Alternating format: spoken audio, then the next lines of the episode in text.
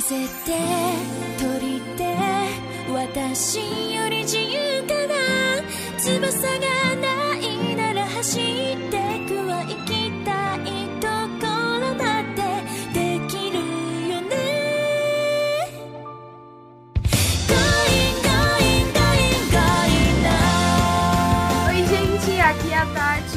anotem isso. O próximo bichinho que eu tiver na minha vida pode ser um peixe, um pássaro silvestre que vai ficar livre e me visitar em todas as manhãs, ou um furão se chamará Mocona. E é isso. Oi, eu sou a Mochan e liberte sim! Ah, que É meu. Clamp é, é isso pra mim.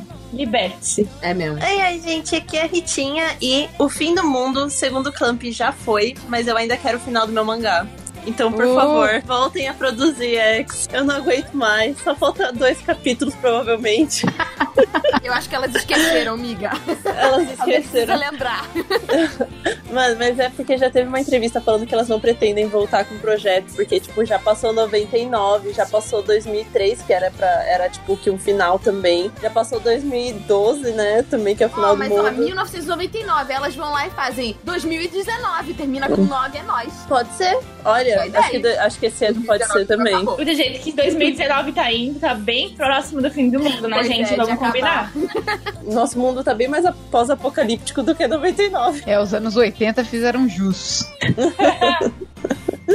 E, meus queridos otakus, nós hoje viemos aqui, como vocês puderam notar, falar sobre este lindo projeto, esse grupo de mulheres maravilhosas que criaram várias obras, pelas quais nós somos apaixonados até hoje, né, meninas? Nossa, demais. Que se chama Clamp. E, e em japonês eles têm algum jeito de, de pronunciar Clamp especificamente, ou quem sabe? Ou, sei lá, tipo Kurampo. Não é crampo? Ok, então Kurampo.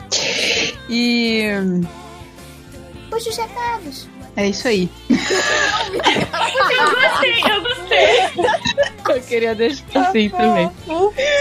É isso aí. Puxa o Tá recado. bom, ok, vai ficar assim, ó, editor. Hoje tá esto, es- esto, instantâneos. Estamos, é, Espontâneos. estamos muito espontâneos, nada de frases prontas em nenhum momento. Oi, gente, começando mais uma semana de recados. Aqui é a Tati, eu estou novamente com a minha querida. Olá, gente, aqui é a Jojo. Agora a gente é tipo fusão, ha, recados. Ih, recados! Eu falo ré, você fala cados! E lembrando que o Otaminas é um podcast realizado pelo portal Anime Crazy de notícias e curiosidades sobre a cultura pop oriental. E você pode ajudar na produção do Otaminas. A gente tem o Apoia-se e o PicPay, que permite que você é, contribua com o crescimento desse maravilhoso, glorioso podcast. E o que é mais legal é que a gente está atualizando as bonificações de ambos os nossos canais de apoio. Então, muito em breve a gente vai revelar pra vocês e a gente tá planejando coisas bem bacanas, então fiquem de olho. Uh, isso é novidade até pra mim, gente. Primeiríssima mão. Acesse lá, apoia.se barra Otaminas e picpay.me barra Otaminas pra receber essas gostosuras que estamos planejando. E os podcasts antecipados, porque isso não muda. Sim, isso é de lei. E E também o nosso você... grupo, né, amiga? Ah, sim, o... Ai, o grupinho é grupo do amor. Esse, É família. mesmo que não tenha nada de recompensa, só o grupo já vale muito a pena. Que É. olha, um monte de pessoinhas maravilhosas. Eu não consigo imaginar como seria, tipo, a minha vida sem o grupo do Otaminas e sem as pessoas que eu conheci lá. Nossa, essa é uma verdade muito profunda que você Uhum. falou agora, tá? Porque eu parei pra pensar agora algumas pessoinhas que, nossa, não tem mais como viver sem eles. Não, não tem mais. Eles fazem parte, são estrelinhas brilhantes. Então, se você quiser ser uma estrelinha brilhante, entra lá. apoia.se barra otaminas ou picpay.me barra otaminas. E aproveitando que a gente tá falando das nossas estrelinhas brilhantes, vamos agradecer aos nossos apoiadores, a nossa incrível lista que só cresce. Yes. Muito obrigada. Eu tô aguardando ansiosamente o dia que a gente vai fazer um cast só com nomes de apoiadores. Mas aí a gente tem que fazer, tipo assim, o rap Pokémon, entendeu? Tipo assim, Amanda, Natália. E aí, inclusive, a gente chama todas as otaminas. Pra que Aham. aí tem, vai ter nome suficiente pra todo Pois mundo. é, a gente faz uma batalha de rap com os nomes dos apoiadores. Eu gostaria que isso acontecesse. Nossa, eu quero muito. Então, vamos a eles, nossas estrelinhas brilhantes. Amanda Natália, Amanda Mello, Bruna Cristina, Bruno Di Giacomo, Bruno Teixeira. Caetano Silveira. Rimou, amiga. Boa. Desculpa.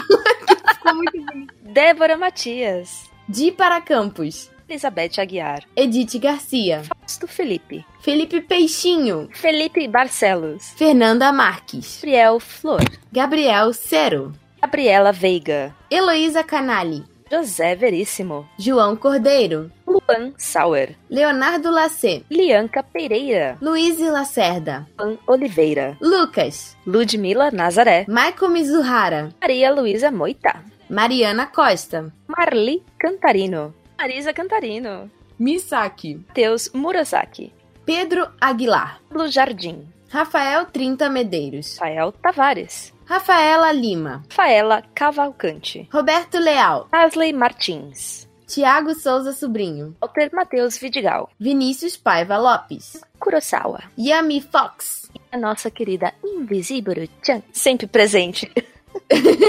Meus docinhos de abóbora, tudo. Lembrando que o nosso grupo dos apoiadores, ele é composto pelos apoiadores que contribuem com valores acima de 15 kawais. Se vocês também quiserem, assim, gostarem de escrever ou quiserem mandar otamimos para nós, Vamos! nós temos uma caixa postal. É a caixa postal 61551 CEP 05424-970 São Paulo, São Paulo. Olha, eu ainda tô esperando que até o final do ano eu vou fazer um cosplay, nem que seja o mais simples possível, de Violet Evergarden, lendo cartas dos apoiadores. Então, nem que seja uma carta. Bilhetinho. Um coração.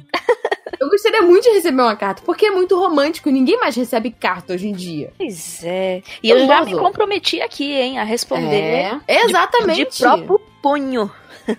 Cara, eu vou mandar uma carta agora pra Caixa Postal da Taminas, porque eu quero receber a sua carta de próprio punho. Ah, eu escrevo uma pra você, tá? muito obrigada. E agora vamos para nossa leitura de e-mails. Se você quiser mandar um e-mail sobre o tema desse programa ou de algum programa passado, pode ser inclusive da primeira temporada, é só você mandar para qual e-mail, Jojo? cast.otaminas.com.br E não se esqueçam de seguir a gente nas redes sociais, tanto Twitter, quanto Instagram, quanto Facebook. Sim, pasmem, Facebook é arroba Otaminas. Ah, hoje eu fui num lugar aí e falaram que eu teria desconto se eu desse check-in no Facebook. Eu olhei e falei, miga, não. Pô! Eu não ganhei desconto. É. Poxa, amiga. Mas não vou voltar. Então, vamos lá. Merchan, se a pessoa quiser pular os e-mails e ir direto para qual minuto? 22 minutos e 52 cartas clown. E o primeiro e-mail é da Bianca Teodoro, que já nos escreveu algumas vezes já. É verdade. Tá sempre por aí. Ela começa. Olá, meninas! Venho comentar do cast número 23, que foi o nosso cast sobre Agretsuko. Yes. Trabalhei como menor aprendiz por dois anos e retornei para mais um ano a pedido da empresa. O salário era maior do que, eu- do que o meu atual na época e resolvi ir. Trabalhei em um almoxarifado de peças mecânicas elétricas lataria, convivia com uns 30 mecânicos e tive chefes homens em todos os meus empregos. Eu imagino o ambiente, né? Uau. Uhum. Sendo pelo horóscopo ou pela Revolução dos Bichos, espero que não esse, eu tive pesadelos horríveis com Napoleão quando li o livro. Napoleão Eu é fiz o. muito essa. É, então, é o porco da, É o porco. da história. Eu, eu sempre associo também. Eu também, desde o início eu associei. O, chefe com o Napoleão. Aham. Mas a escolha de um porco ah, para o papel do chefe foi genial. A pior experiência que tive foi quando meu chefe olhou para mim e em seguida ao meu colega de trabalho e falou: Tá bem servido aqui, hein, fulano? Meu Deus. Nossa, cara, que ó, começo- o meu sangue começa a ferver. Nossa! Eu mal conhecia e já vi que seria um péssimo chefe. Ah, jura? Nossa, que absurdo. Nenhuma pessoa deve aceitar esse tipo de tratamento. É Exato. verdade. Embora eu tenha olhado pro computador e seguido minha vida, não recomendo. Eu tive síndrome de burnout, seguida de depressão por engolir muito sapo e por aguentar pessoas tóxicas no trabalho. É, na segunda season isso é bem explorado. É verdade. Enfim, tive meu momento de felicidade ao perder- pedir demissão após retornar das férias. Ai, que delícia! Uau, que glória! Ai, que bom que você saiu. Puxa vida. Nossa, que alívio que dá isso, cara. Uhum. Ao meu ver, A Hetsuko não se encontrava feliz no que realizava. Não que necessariamente ela precisava sair do emprego ou mudar de área, mas sim mudar sua atitude, assim como faz no karaokê. Vi mudanças significativas nela. Na segunda season, vi retrocesso e gostei mais ainda. No final das contas, ela é panda barra gente como a gente. Desculpa o e-mail gigante. Sucesso no projeto. Você terminou de ver a segunda season, amiga, de Agretsuko? Sim, né? Sim, sim, sim. E eu, eu lembro que a gente chegou a conversar sobre isso, sobre. Eu ainda tenho um misto, eu ainda estou tentando entender. E, by the way, foi anunciada a terceira temporada, vai eu rolar. Yay! Eu, eu, eu, tô- eu tuitei isso hoje. Aham, e você tweetou, tipo, as mãozinhas assim, yeah! E eu ainda fico meio dividida com o final, porque eu criei expectativas achando que ela ia, tipo, mudar muito e ter um plot twist. E na verdade, o fato, tipo, o fato dela aceitar que ela é uma pessoa, gente como a gente, e comum, e ela é boa seguindo ordens e não sei o quê, me incomodou muito. Mas eu tô tentando absorver.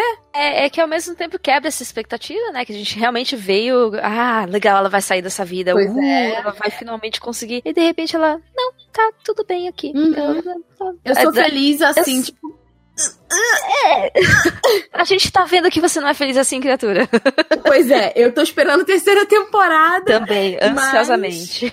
Mas também é aquela coisa, né? Tipo, cara, se já resolver esse negócio agora, tem muitos mais, muitos outros assuntos interessantes de você abordar é, dentro do meio do trabalho, né? Então, tipo, faz sentido eles ainda deixarem ela dentro da empresa, né? Tem muita coisa pra rolar. Ah, sim, sem dúvida. Ainda tem. E ainda tem o Raida. Ainda tem! Ah, Mas eu não vou mais criar expectativa, porque é, eu já descobri que a Gretsuko, tipo, acontece o que eles querem que aconteça e não as É. minhas expectativas. ah, sim, eles vão chegar quebrando as suas expectativas. Então, deixa rolar. Obrigada, Bianca!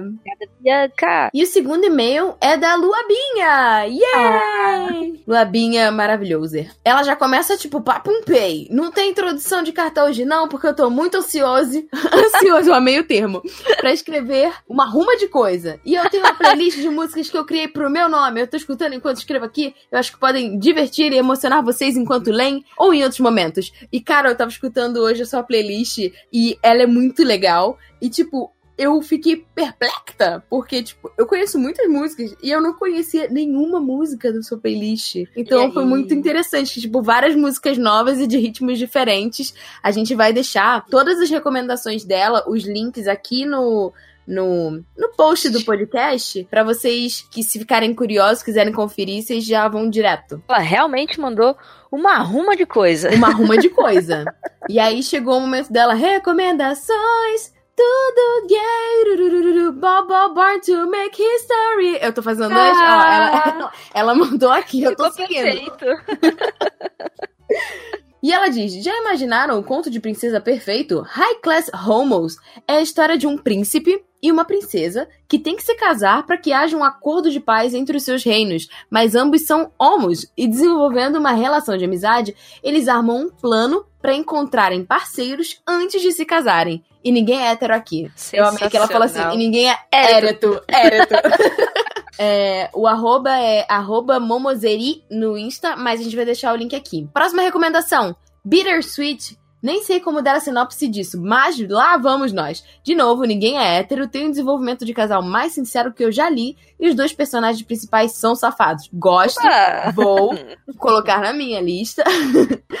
Uma historinha cheia de amor, putaria boa e personagens representativos e muito bem desenvolvidos pela autora brasileira Mari Cagnin. Então, boa leitura. Ainda olha é só. brasileira, nice, ó. Todos os links dela estão aqui embaixo. gosto dessa autora. Eu gosto, é, já conheci ela é, de outros trabalhos, assim. É, Oh. Muito obrigada pela recomendação. É Bopolena, um perfil que curti todas as mais de 500 publicações e que dá pra resumir em, abre aspas, amar e dar carinho a si mesmo existe, exige muita força e leva bastante tempo, mas quão bela é a força delicada de rir fazendo cosquinha nas suas próprias cicatrizes. Nossa, que profundo! Caramba. Eu, eu tomei golpes de, de profundidade aqui. Confira no Instagram, que é arroba Bopolema. Fluidum Comic. Em um mundo onde as pessoas nascem com dois corpos, cada um correspondente a um sexo biológico diático, Do nascimento até os 19 anos, as pessoas podem trocar sua consciência entre ambos os corpos. Nossa, isso é muito interessante. Que da hora! Aham. Mesmo que a maioria das pessoas já tome a decisão de permanecer com apenas um dos corpos, ainda muito jovens, os protagonistas não podem tomar essa decisão com a mesma facilidade, porque como seria possível abandonar qualquer metade inteira de si mesmo? Personagens canonicamente gênero fluido já foi suficiente pra me fazer chorar. Cara, agora eu tô muito curiosa e eu preciso conferir, porque a premissa é muito interessante. Sim! A ideia de. Nossa! Nossa, Eu não consigo tem nem. umas ideias você fica meio what? Não consigo nem articular aqui o que eu tô pensando, né? E ó, tem vários arrobas interessantes de Twitter que ela colocou aqui, com poemas de aquecer é, o Cocorô. Tem artista que desenha tirinhas sobre relacionamento, família e mágoas, que também tá aqui embaixo. E tem duas músicas que ela pediu pra adicionar, que é Better Son Daughter, da High Low Key, e Boys Will Be Bugs, do Cave Town. E eu escutei essa música hoje umas três vezes, eu gostei muito, é bem divertida. Ai, que legal. Então, gente, confiram os links da Loabin aqui embaixo, porque ela separou com muito carinho. Muito obrigada pela recomendação. A gente vai conferir tudo. Beijos. Muito obrigada mesmo é, pelo trabalho de ir atrás de tudo Sim. isso, listar pra gente, mandar pra gente compartilhar. Aham. Muito, muito carinhoso da sua parte. Ai, obrigada. demais. O próximo e-mail é do Luan Oliveira, que também já escreveu bastante aqui pra gente. E a nosso apoiador tá no grupinho. Olá, minhas super lindas otaminas, tudo bom? Turo. Venho aqui dizer pra vocês se prepararem que lá vem e-mail longo. Ok, todos preparados? Sim, Nós capitão. nascemos prontos. Os últimos três casts, é, Dia dos Namorados, Agre- Agretsuko e Furuba, eu realmente fui atingido por flechas mágicas de sentimentos que me fez explodir de sensações internas que já há muito tempo eu reprimia. Não, Uau! julguem, não julguem, kkk. Jamais. A gente não julga. Essa é a nossa, é a nossa intenção, aliás. É, a gente é a nossa base. né? Enfim, seus lindos casts me fizeram refletir, já que finalmente o que eu sentia e ainda sinto, sinto foram jogados na minha cara, mesmo que indiretamente e de uma forma não agressiva. Ai, que bom, porque isso também é o nosso objetivo. Primeiro com o episódio de Dia dos Namorados. Relembrei os fatos que me fizeram estar em inércia amorosa, onde não consigo me desenvolver com ninguém e até mesmo fora do arco amoroso eu tenho medo. Já vivi todos os tempos de um, um- de um relacionamento e o último, que fui sim o mal da história, algo que me fez muito, muito mal. Eu tenho medo, até pavor de magoar alguém de novo e isso me amedronta e me faz querer só focar em amizades e pessoas que eu conheço. Olha, é muito difícil a gente magoar uma pessoa e depois a gente perceber que a gente errou. Mas eu acredito que você já aprendeu bastante pela forma como você está se referindo ao acontecimento, que isso te marcou muito e que, na verdade, os nossos erros, eles não devem servir para deixar a gente estagnado, e sim para fazer com que a gente aprenda com eles e que a gente possa seguir em frente sem ficar se remoendo também. Então, acho que é importante você também se perdoar nesse processo. Sim, importantíssimo. É, essa questão do medo é, de magoar alguém, você já sabe os mecanismos que fizeram você magoar a outra pessoa. Exato. E tem outra questão também. Não é a mesma pessoa que você Sim. vai se relacionar. Então é tudo novo, é tudo começa do zero. Tem esse medinho, mas você já tem esse conhecimento, tem essa bagagem para conseguir fazer diferente. Exato. Bem, ele continua. Certeza que nunca vão do nada conseguir vir até mim e despejar todo o seu amor. Observação: ando falhando miseravelmente com isso, o que é bom. Bom, se é bom, significa que você está começando a se relacionar. Então, é bom sim.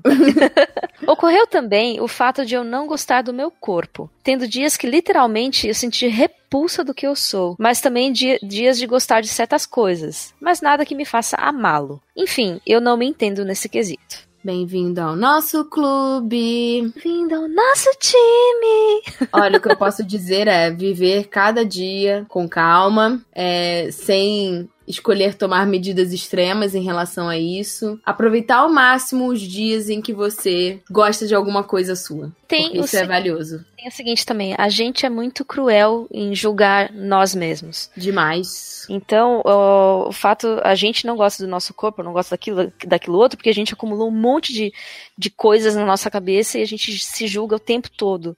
Só que quem tá de fora não se enxerga, não nos enxerga com esse olhar. Provavelmente nos enxerga com um olhar muito mais brando, muito mais ameno. É a história da mexa, né? Ameixa, exatamente. Você não enxerga sua ameixa, mas a gente tá vendo sua ameixa. Exato. Então, seja gentil com você mesmo. No segundo cast, sobre a panda ruiva mais linda do mundo, eu revivi internamente, enquanto ouvia, o dia e a época após o assédio sexual que sofri no meu trabalho atual. Nossa, O qual, mesmo com denúncia, não deu em nada. que absurdo. Cara, eu sinto muito. Meu Deus. Agradeço por não ter tido nada tão grave quanto poderia ser, mas é ruim ter que ver aquele homem quase todos os dias. Às vezes imagino socar ele, mas isso me faz também ter vontade de chorar em seguida. Enfim, não curto muito esse assunto. A gente entende. A gente entende muito. É, você tem o nosso apoio aqui. Ah, a, a recomendação que eu posso dar é procurar outro trabalho, de repente. Já que Sim. nem denúncia funcionou.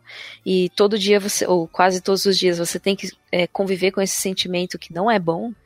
De repente, eu sei que o mercado não tá muito fácil, não, Não. Tá, não é assim, uh, vou mudar de emprego, uhul! Mas tenta ver se de repente você consegue Tentar um pouquinho todo dia. É. E usar isso como força matriz de você buscar uma solução que tenha a ver com a sua felicidade, né? Bom, ele, é, enfim, não curto muito esse assunto, mas também ressaltou que eu odeio muito meu trabalho. Eu só fico nele por conta da faculdade que preciso pagar para assim correr atrás do que eu achava que queria. Porque, bem, com a segunda temporada de Agretsuko, eu me toquei que eu sou igual a ela. E chorei com a cena do porcão, porque foi quase o que eu passei com a minha antiga chefe. Pois é, todo mundo tem dois lados, né? último, o de Furuba, que mesmo não vendo a obra, mas só ouvindo o cast, me fez lembrar da minha luta diária em manter eu mesmo todos os dias. E essa- assim acabar sendo o funcionário do mesmo emprego que eu odeio e ser aquele que todos adoram e confiam, mesmo se odiando a cada dia. Por fim, agradeço por serem vocês e ao grupo por estarem comigo, mesmo que de longe. Hum. Observação: Tati. Desculpa ter mentido pra você no Anime Friends. Eu não faço ideia do que eu quero na área profissional. Chuchuzinho, você não mentiu, tá bom? Não foi uma mentira. Tipo, ninguém sabe exatamente o que quer. Eu não sei, você sabe de onde eu quero? Não, eu ia justamente comentar que eu não faço a menor ideia. Eu não tô, faço tipo, ideia do que eu tô fazendo da minha vida também. Eu tô dançando conforme a música. Bora Pois lá. é. A gente vai seguindo o fluxo e, e é, é a vida. Não se sinta mal. A gente vai se descobrindo todos os dias e tenta se aproximar da nossa essência o máximo que dá, mas E a vida toma rumos inesperados, às vezes. Então, às vezes- esteja aberto. é uma coisa que a gente nunca esperava que ia gostar. Enfim, acontece. Verdade. Se deixa levar pelo fluxo. E boa sorte. A gente espera que logo, logo você possa mudar de emprego e continuar seguindo o caminho que você acha que é o melhor. Mas se mudar também, tudo bem. Pra ser o, empre- o funcionário do mesmo emprego que você ama. Exato.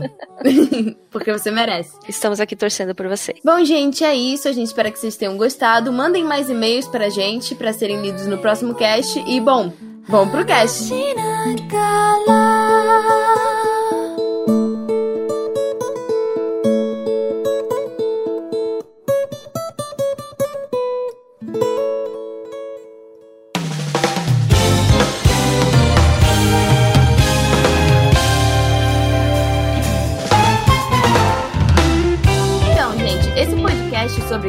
É mais um dos podcasts que compõem os nossos. ahn, não são blocos. Eu sempre erro a palavra. Como é que é o nome mesmo?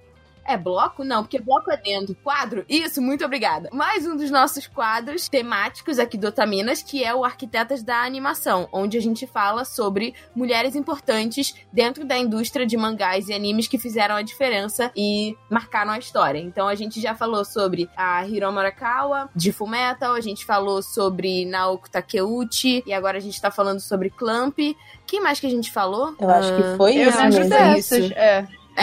É, por enquanto a gente falou sobre essas, então se esse é o seu primeiro arquitetas de animação, volta no tempo e escuta os outros episódios. A gente quer trazer visibilidade para as mulheres da indústria e que vocês possam conhecer o trabalho delas. Onegashimasu. Eu acho que nós devemos começar a introduzir o Clamp com a tradução de uma entrevista que foi feita com as moçoilas na época, né? Uhum. Acredito que essa entrevista tenha sido feita 15 anos atrás. Quanto tempo? 20 anos atrás? Essa entrevista foi de 2011. Ah, então não faz tanto tempo. a jornalista, né, ela tava, tipo, reunida junto com as quatro membros da. Membros, membros, membros. Membros existe? Eu não sei. Agora que Eu você acho, falou. membros, eu acho que membros. é- as quatro membros da Clamp.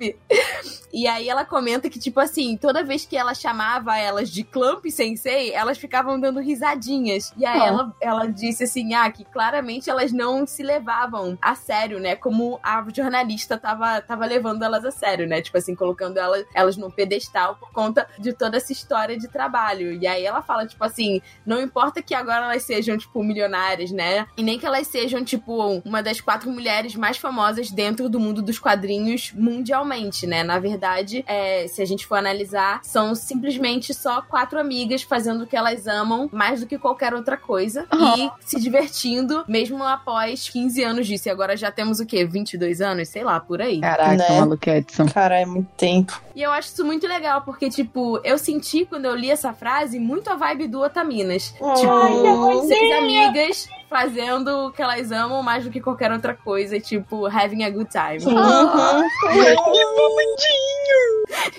Seis amigas mais o produtor, né? Obrigada, É. Renan. Somos sete. E o editor, yeah! E o editor? E o nosso Oi, chefinho. Vocês que nos ouvem! having a good time. E como a gente falou no início, né? Elas falaram que o Clamp, segundo ela, significava uma pilha de batatas. Eu me vinculo muito com essa frase. Emocionalmente, sim, no nível espiritual. Sim, não tenho como descrever. É, eu gosto muito de batata, é uma das minhas comidas preferidas, mas isso é irrelevante agora neste momento. E eu queria que vocês, meninas, é, falassem um pouco assim de onde surgiu o Clamp, como que aconteceu, de onde veio, de onde essas moças veio. Veio, vieram. Veio. Veio essas moças? Muita gente não sabe, mas tudo começou quando as meninas se reuniram na escola pra escrever e desenhar doujinshi, né? Não sei Oh. se vocês realmente, tipo, Uhum. não sabem o que são doujinshis, Uhum. mas é tipo fanart, é, historinhas é, criadas por fãs, né? Tipo fanzine, inspiradas em obras. Inclusive, elas fizeram é, doujins yaoi de Cavaleiros do Zodíaco. Ah, Era uma das coisas que elas... Sim, E Jojo, gente. É. Jojo. Sim, maravilhosos. não sei? Então, A Vicky vai procurar agora. É, e, e, e, tipo, elas é, têm à venda os livros dos Doujin X delas. Nossa, Não agora. é fácil de achar, mas, mas tem à venda. Ela, elas faziam de Capitão Tsubasa, né? Aqueles de futebol. É. Cabelo Zodíaco e Jojo. Oh, yes. Muito genial. E, e elas foram desenvolvendo, eram 12 meninas no começo, e elas foram é, se desenvolvendo, né? Desenvolvendo os traços. E aos poucos, algumas das meninas foram é, saindo. Agora são quantos membros? Quatro ou cinco? Quatro. Quatro. Quatro, né? São quatro Uhum. meninas. Mas teve algum motivo, Mo, assim, ah, Algum motivo para as meninas saírem? Olha, eu li, eu li sobre, tipo. Na verdade, tipo assim, a primeira obra delas é a Rig Veda, né? Que chamam de Aham. RG Veda, mas, mas se lê Rig Veda. E aí, depois do Rig Veda, já tava em sete membros. E aí as outras mangakas, tipo, saíram mais ou menos em 93. Então, tipo assim, foi o ano que, tipo, o Clamp começou meio que a E aí eu lembro Certo. que uma delas falou que, tipo assim, que ela, na verdade, ela abandonou o desenho porque, tipo, ela não via mais propósito em desenhar. Tipo assim, ela não via que isso ia chegar em lugar algum. Uhum. certo. Gente, isso deve. O sentimento dessa menina hoje deve ser tipo os Beatles, quando saiu o, É. o primeiro Sim. Ah, mas baterista, eu não é? acho, na verdade, é, quando eu fui dar uma lidinha sobre também, eu me recordo delas falarem assim, né? Que, tipo, nem todo mundo percebeu que aquilo era pra ela mesma, sabe? Uhum. Então as meninas acabaram saindo, tipo, ah, não, esse mercado não é pra mim. Ah, eu quero ser mãe. Ah, então É. assim, a vida foi acontecendo e aí ficaram essas quatro membros fixas, né? Que a gente conhece como, como Clamp mesmo. Mas as outras meninas, eu não acho que elas se sentem arrependidas. Eu porque espero que não, porque essa sensação é muito ruim. Talvez Uhum. fosse muita pressão também, né? É, fora que, tipo, elas são de Kansai, né? Então, elas tiveram que se mudar pra Tóquio, né? E, e, tipo assim, esse tipo de, de mudança, assim, é uma mudança e tanto. Não é todo mundo que consegue abrir mão, né? Tipo, de deixar a família ou Sim. deixar uma certa estabilidade. E no início elas viveram num apartamento de tipo dois cômodos. Quatro uau. meninas morando num apartamento de dois cômodos. E elas falavam que o único momento em que elas tinham privacidade era sentada cada uma em sua mesa. Sim. Certo. Nossa, imagina É se bem fosse a complicado. sete nesse apartamento de dois cômodos, né? É, exatamente. Mesmo com todo o sucesso que elas fizeram, elas tiveram que sacrificar coisas. Então, alguma dessas 12 meninas sentir na hora que não ia aguentar, que não ia aguentar mesmo. Então, não tem como você alcançar o sucesso que Uhum. elas têm hoje sem ter participado disso. Então, não tem como você É, se sentir mal, né? Porque realmente não ia Exato. aguentar, não ia aguentar, enfim. Um determinado sacrifício é necessário para determinadas coisas, né? Então, Cada um respeitando até onde consegue ir. fico feliz. Eu espero que tenha sido, tipo, essa parte da separação delas, que a gente não ouve muito sobre, tenha sido bem harmoniosa, assim, entre todas, É, eu sabe? não, não ouvi Uhum. sobre brigas, não. Entre elas. Não, É, não elas, não têm, elas não têm escândalos, né? Eu acho que isso é algo legal do grupo. Ah, elas devem ter tido- saído na boa, né? Todas as que não queriam mais participar. Então, é muito bom. É, era mais uma curiosidade, sim, por isso que eu perguntei, porque eu nunca ouvi especificamente. Eu sabia que no início tinha começado com 12, ou com, com mais até, e aí eu queria saber mais ah, aprofundadamente se É, existia então. alguma história sobre. É que eu ia até falar que na minha pesquisa inicial eu tinha uma revista muito antiga, não lembro se era Sakura Club, explicando que na verdade eram, eu não sei agora se seria erro de digitação, que eram 22 membros de primeira. Uau! Aí nisso por ser coisa da escola, mas só que como eu só tinha essa notícia em revista, pode ter sido tipo mistake, Acho que sabe? foi. Porque, tipo, eu li em vários lugares Uhum. o mesmo número. É, e uma coisa ter- que eu achei interessante é que, pelo menos assim, esse dado que a gente tirou era até novembro de 2006, mas elas já tinham vendido mais de 100 milhões de volumes dos seus mangás em todo o mundo. Uau! E que provavelmente, tipo assim, já deve ter batido mais de 120 milhões de exemplares Isso é atualmente, né? É. Ganhando Uhum. vários prêmios, tipo, várias obras delas ganharam prêmios importantes. E a- a- as obras da Clamp, elas são muito importantes também pelos traços únicos que são inconfundíveis. É um, é um daqueles tipo de artista que bate o olho e você já reconhece. É, você fala é da Club. Sim. É, e elas são é mães de muito curioso, clássico. Porque, tipo, nenhuma delas, geralmente quando a gente conhece mangaká, é comum um mangaká ser assistente de outro mangaká, né? Uhum. E elas não, elas começaram, tipo, na escola e elas já, tipo, desenvolveram um estilo próprio. Sim. Uhum. E esse estilo, tipo assim, se manteve desde o primeiro mangá até agora. Porque o Rig Veda, você olha, você Sim. já bate o olho e você vê que é Clamp. Não é tipo assim, em alguns mangakás, o estilo vai, vai evoluindo, né? Vai melhorando o traço. Ele conforme- modernizou, mas é o mesmo, né? Tipo, Ele não perdeu a Exatamente. essência. E não se baseou, assim, em outras coisas. Claro que tem influências, mas não em outro, em outro mangaká, assim. Sim. Uhum. Dá pra ver que desde os doujins é, é, é, tá, tá ali. E tem uma, uma, uma mudança, assim, tipo. Parece que as linhas estão mais limpas agora, nas obras de Clear Card Sakura, por exemplo. Parece que as linhas Uhum. são mais limpas, mas você, você identifica tudo ali. A, a essência tá toda ali na Uhum. arte. Uma coisa que eu li sobre em relação a, tipo, esse estilo de, de traço e que eu não sabia é que, assim, elas se reúnem e aí, tipo assim, ah, é, existem duas formas delas fazerem o mangá.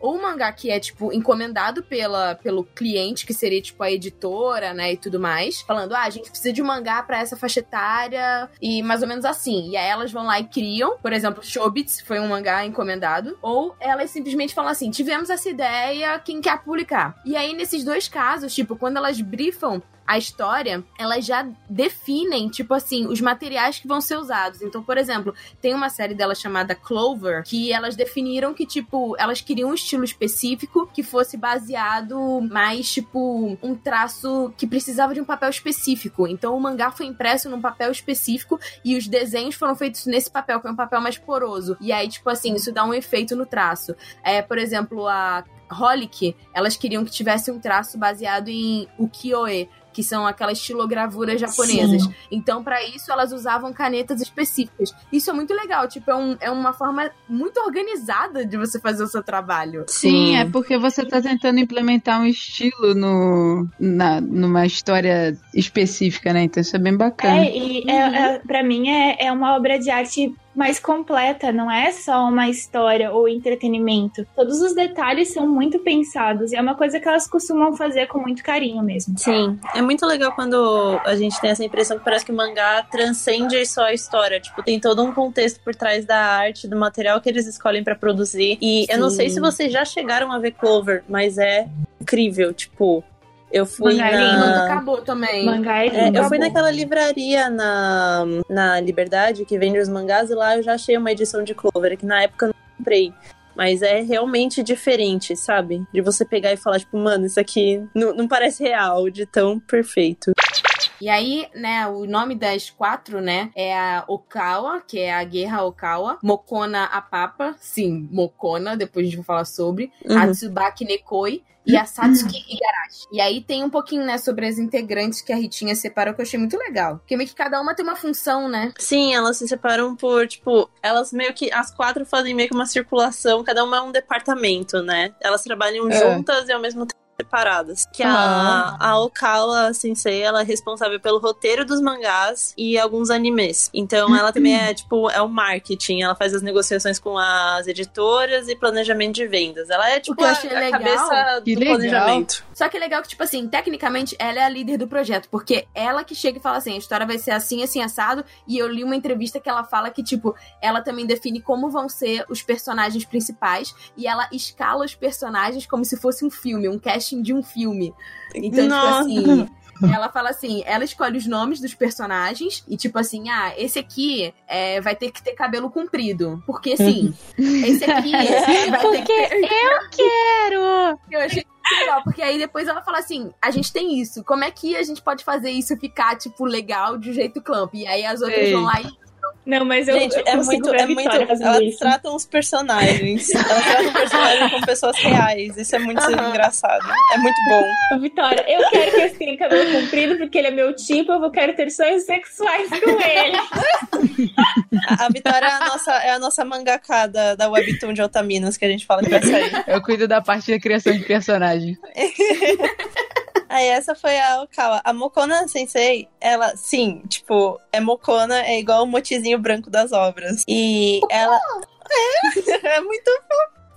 E ela é responsável pela arte. É, a Mokona sempre foi fã de roupas tradicionais japonesas, então sempre quando ela aparece em público, ela tá sempre de kimono e yukata. É verdade. Ah, é essa que sempre está de kimono. Que legal. É, e aí nisso ela até lançou recentemente um livro sobre isso, sobre yukatas e kimonos. Eu achei bem interessante. Que lindo. Uhum. Eu acho que ela deve se divertir muito desenhando os personagens de kimono. Não é?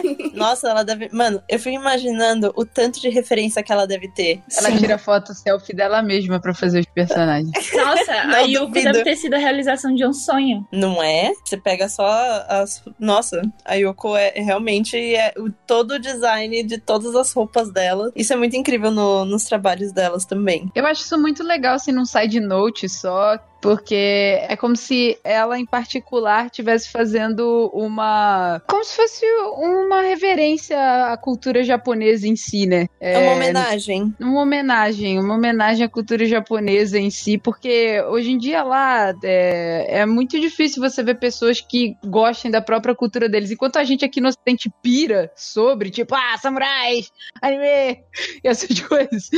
É, lá no Japão, muitas das pessoas hoje em dia, defasado, elas né? Acham defasado, Ah, é elas não se interessam. Ah, é tipo, eles não têm interesse na própria cultura. E eu, eu percebi isso. É, tipo, é muito engraçado, né? Como a gente aqui no Ocidente acaba. É, é sempre assim, a grama do vizinho parece muito mais interessante que a nossa. Sim. Sim. Uma coisa que eu vi, por exemplo, é eu tinha ido numa uma orquestra de tipo música tradicional japonesa que veio do Japão e- fez uma apresentação aqui em São Paulo. E aí eles estavam falando que eles fizeram meio que uma súplica assim pra pra que as pessoas tipo sentissem vontade de aprender esses instrumentos, porque os próprios japoneses tipo têm faculdade de música, né? E aí tipo Uhum. as cadeiras desses instrumentos tradicionais, as pessoas não sentiam mais É, interesse cara. de tipo manter É. a arte viva. Nossa. E tem vários outros exemplos, então eu acho muito bacana da parte dela fazer essa homenagem pessoal em querer trazer isso, né, pro dia a dia dela. Uhum. Isso é bem legal mesmo. Tem um filme que é chinês. Eu não me recordo do nome, mas o, é exatamente esse o tema. Você lembra, Tati? Eu te indiquei no ano passado, Eu acho. lembro. Eu vi. E, e é uma, uma questão que tá- tem acontecido muito em países cuja cultura tradicional é muito forte e essencial para a identidade do povo, que realmente é que a gente não, não tem essa relação aqui no Brasil, porque aqui a história foi outra, né? Tudo muito conturbado aqui, É. em questão de identidade nacional. Mas Our Shining Days. isso, que é exatamente isso. É, a escola é dividida em dois setores: o de música clássica europeia e o de música clássica chinesa, né? E, e os alunos da música clássica chinesa são jogados de canto, como se os instrumentos não fossem importantes, como se fosse mais importante os instrumentos europeus. Então, é, tem esse debate, esse questionamento, e é incrível, porque dá pra fazer, assim, com instrumentos, todos os instrumentos chineses, dá pra fazer uma orquestra mais completa ainda do que a orquestra europeia. Muito interessante. É, porque existe uma do- idolatração muito grande que eles acabam estimulando na- É. nas culturas orientais a eles focarem bastante no ocidental. É que teve invasão, né, de, de países é, europeus, então é, isso acabou tendo parte nesse, nesse problema aí, né? Malditos imperialistas! Eu vou colocar o link na descrição, caso vocês queiram ver o filme na Netflix, é muito legal. Ah, tem na Netflix? Tem. Our Shining Days. Nossa, isso é bom. É, voltando agora um pouquinho para as meninas, a próxima integrante é a Igarashi Sensei, que ela auxilia nas ilustrações e é a coordenadora de produção. Ela possui uma coluna mensal na Neotype Magazine que trata sobre anime e mangá de maneira menos extensa. Também tem tokusatsu, ficção científica e videogame. Eu não sei se vocês conhecem a Neotype, mas ela é uma revista muito importante no Japão. O nome da revista, ela se origina do termo Neotype que foi utilizado nas primeiras séries de Gundam, do calendário Universal Century. Em particular, tipo, é da série do, de 1979 e da sequência de 1985. Que são as mais famosas, né?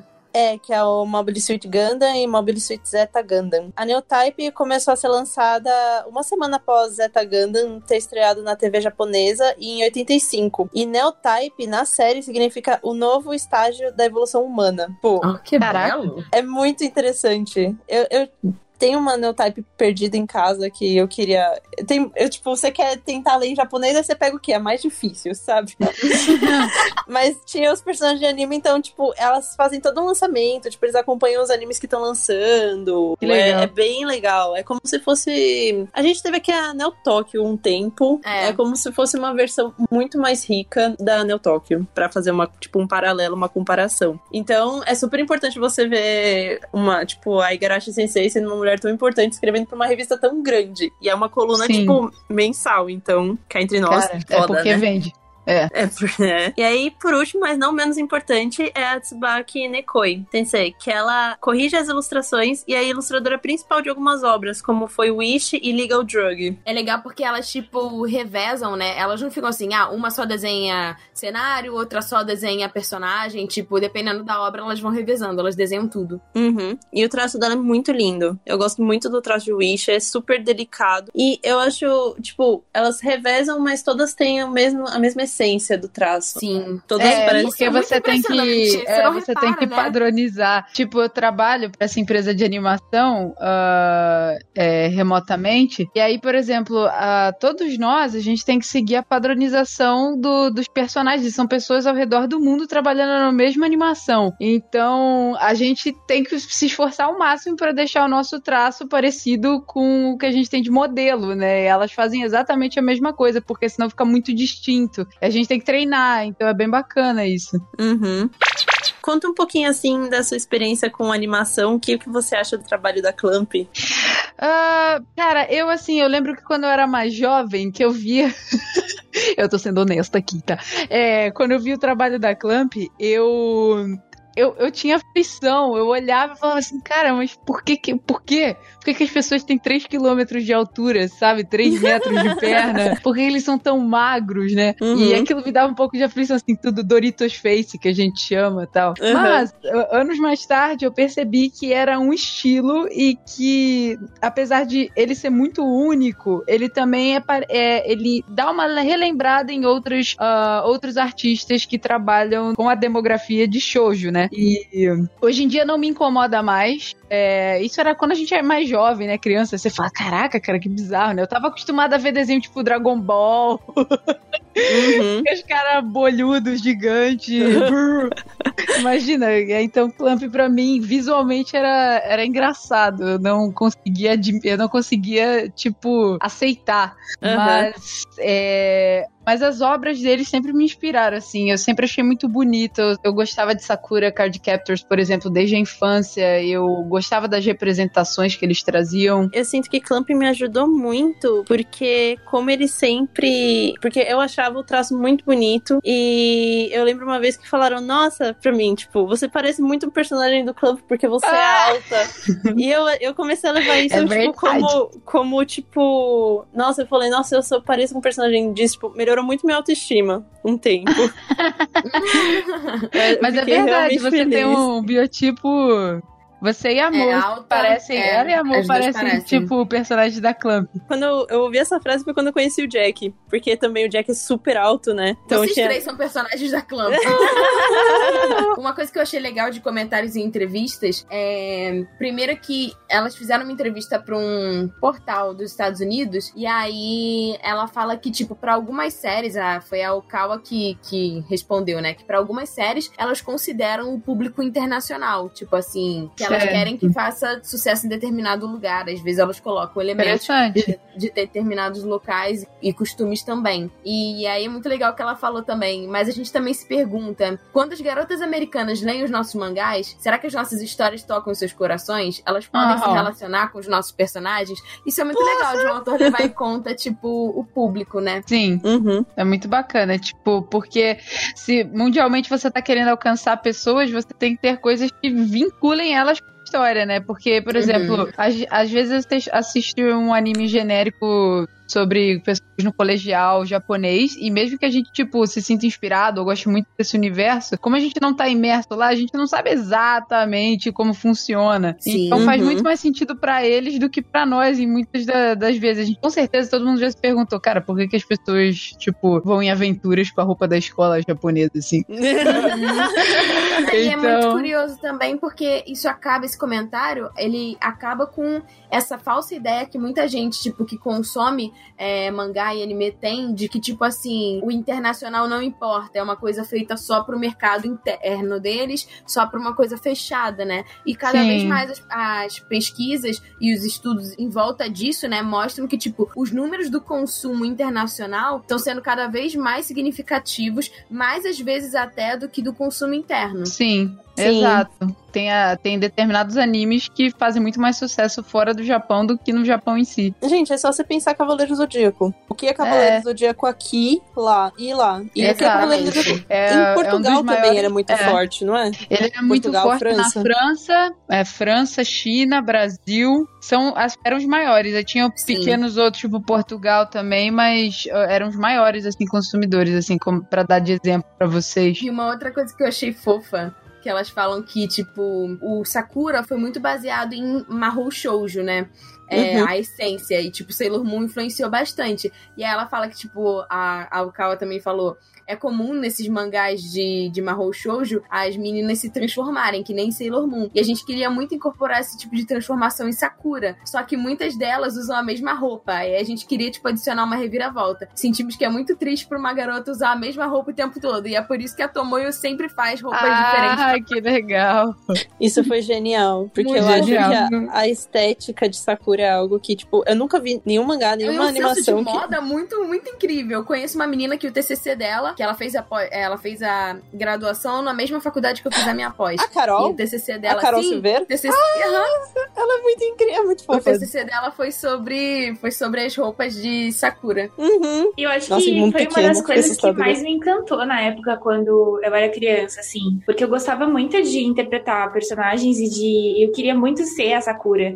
Então as roupas fizeram toda a diferença, assim, tipo, nessa. Nessa brincadeira, assim, é muito bacana. Ah, ainda mais, tipo, de te estimular até pra você ser cosplayer, né? Essa Exatamente. coisa tipo, ah, eu também quero fazer as De costurar, é. Sim, eu virei a Uhum. Tomoyo, aquela. roupas. Você, Você virou, atomou.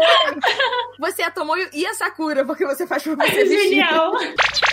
Meninos, a gente vai falar agora sobre as obras da Clamp, né? As obras que mais marcaram e as mais famosas delas. Eu não sei se elas têm obras menores, vocês estavam comentando antes da gente começar o cast, né? Mas a gente vai começar falando das obras principais que marcaram época.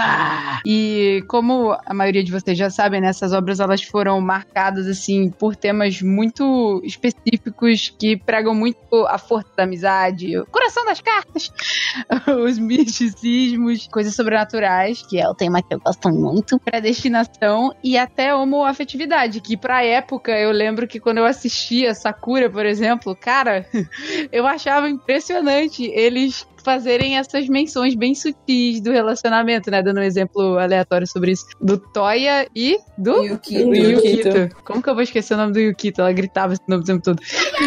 Yukito! Eu achava incrível, mas eu falava, ai, caraca, cara, olha isso, tipo um desenho. Eu era criança. Então, é, também é conhecido, né, uma afetividade como o gênero yaoi, né? Mas eu queria que vocês falassem um pouquinho sobre como que essas obras surgiram, origens, inspirações. Uma coisa que eu acho legal do Clamp é que, tipo assim, as obras delas não são, tipo assim, shoujo. A gente sabe que, tipo, a definição da demografia vem pela o tipo de revista onde a obra é publicada. Mas a Clamp, ela não foi só publicada na, na Nakayoshi, né? Que, por exemplo, Sakura foi publicada na Nakayoshi. Elas tiveram obras publicadas em diferentes tipos de revista. Então, por exemplo, Gate 7 foi publicada na principal editora shonen do Japão, que é a Jump Square, Uhum. né? Que tem ligação com a Shonen Jump. Então, assim, cada história delas, elas mesmas não definem. Cada história é, pode ser, tipo, shoujo, shonen. Não, não tem uma coisa de público estritamente escolhido. É, não é feito para meninas e para meninos. É, são, Sim, são histórias. É, até vamos combinar que, tipo assim, esse conceito japonês de você separar obras de acordo se é pra homem ou pra mulher, eu acho isso meio outdated, entendeu? Porque todas as boas obras no mundo, elas têm um pouco de tudo. Exato. Sim. Claro que assim, às vezes, tipo, elas faziam uma coisa que a editora pedia. Então, por exemplo, Shobits foi a primeira vez em que elas criaram uma obra, tipo, voltada especificamente pro público, tipo, adolescente, jovem adulto, japonês, mais masculino. Uhum. Porque foi o que pediram pra elas fazerem. Eu li isso numa entrevista. Uhum. Mas assim, num geral, as obras delas eram, tipo, meio livres, não tinha isso tanto. Isso é bacana, eu, eu gosto de criações de histórias assim. No tanto que as melhores histórias, quando você vai atrás, elas têm tudo isso. Elas têm romance, elas têm aventura, elas têm porrada, elas têm drama. Exatamente. E pode abranger vários públicos diferentes. E, tipo, a gente vai falar de algumas obras aqui, mas, cara, elas têm muitas. Então, assim, não tem como falar de, de todas. A gente escolheu algumas que, tipo, a gente acha que são icônicas de comentar e que tem curiosidade. Mas vale mencionar algumas que a gente não vai falar por aqui, que é a Tokyo Babylon, Angelic Layer, Clover, Gate 7, Kobato e mais algumas outras. E aí, quem quer começar falando sobre RG Eu não conhecia, né? Eu fui conhecer depois que eu comecei a fazer a pesquisa pra gente fazer esse podcast. Também não. Eu vi o primeiro OVA, porque são dois OVAs, Uhum. E eu comecei a ler o mangá, mas não consegui terminar por falta de tempo. Mas eu fui dar uma, uma bisoiada. E é muito interessante porque, assim, o RG Veda foi o primeiro, que foi a primeira publicação delas, né? E, tipo, quando o RG Veda saiu, acho que uma delas ainda não tinha se formado na escola. Na verdade, não se fala RG Veda, é Rig Veda. Que Rig Veda. Veda é um manuscrito hindu, né? Da Hum, mitologia indiana. O Vedas, Tinha manuscritos mitologia Vedas. É. É um dos quatro, tem quatro manuscritos Vedas. E o Rig Veda é um deles.